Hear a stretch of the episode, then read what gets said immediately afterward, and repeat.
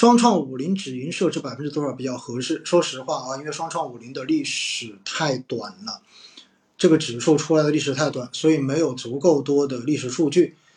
来形成说服力，说它的历史收益到底去到多少，然后你的止盈线应该定到多少。但是呢，我觉得你可以参照我自己给创业板所设定的这个止盈线，那么就是百分之十五的年化收益左右，我觉得是 OK 的，可以接受的，好不好？当然，你也可以设高一点，设高呢就意味着你等微笑曲线的这个时间可能会更长；设低一点呢，就相当于你的这个微笑曲线可能走得更短一点。因此呢，我觉得可以根据自己的一个实际的喜好来做一个设定。止盈线到底设多少，没有说规定说一定就是多少的哈。我自己平时设的这个止盈线，给大家稍微的说一说。那么沪深三百的这一个止盈线呢，基本上设在百分之十上下。那么呢，底线如果到达百分之八，市场特别不好的时候，你有个百分之七到百分之八，我也认同，我也觉得是 OK 的。然后中证五百呢，大概是定在百分之十到百分之十五之间，这是我自己的一个选项。然后创业板呢，大概是定到百分之十五到百分之二十之间。所以呢，这就是我自己哈平时给自己的这三个主要的宽基指数所定下来的年化止盈线。而针对自己所投的这个主动管理型基金，我自己设的定投止盈线是年化百分之二十，这一点大家应该都，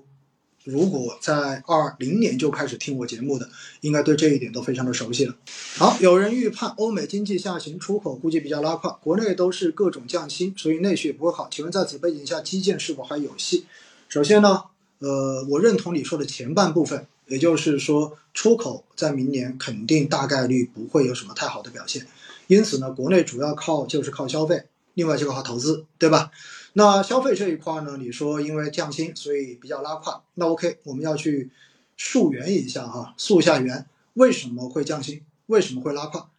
降薪的原因是主要指的是什么？主要指的是平台经济，因为在过去几年受这些政策的调整，所以导致平台经济也有所谓的大厂。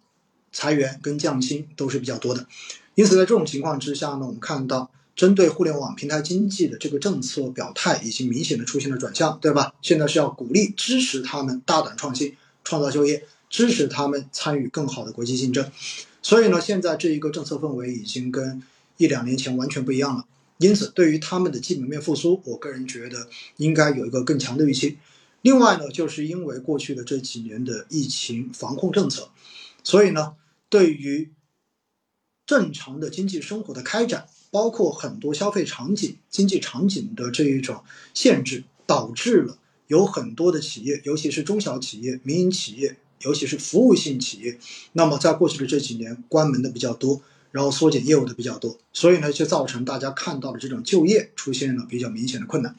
但是呢，现在我们看到我们的政策已经调了，对不对？而且今天所看到一月八号开始。那基本上就是一个放开的一个状态，所以在这样的情况之下，哈，我觉得对于明年经济的这种复苏，尤其是服务性消费经济场景，就是服务性消费的这种消费场景的复苏，我们能够有一个比较大的复苏预期在，也就意味着这个复苏预期，也就意味着大家口袋里面的工资，大家未来的收入以及对未来收入稳定性的预期，相比过去的这一年将会有大幅的提升。因此呢，消费的这一个复苏，应该说在明年是一个大概率的事件。之所以现在网络上面有很多散播就是散播焦虑的这种声音，能够比较得到认同，原因就是因为人总是在市场低迷的时候，或者说当市场下行的时候，容易更加认同去去认同那一些偏负面的声音，而进而觉得没有最低，只有更低。而回过头来，等到拐点确认的时候，市场又往往是先行开始启动的。所以呢，等到你犹豫的过程中间，市场可能就已经开始拐点了。然后等到你开始疑惑、开始在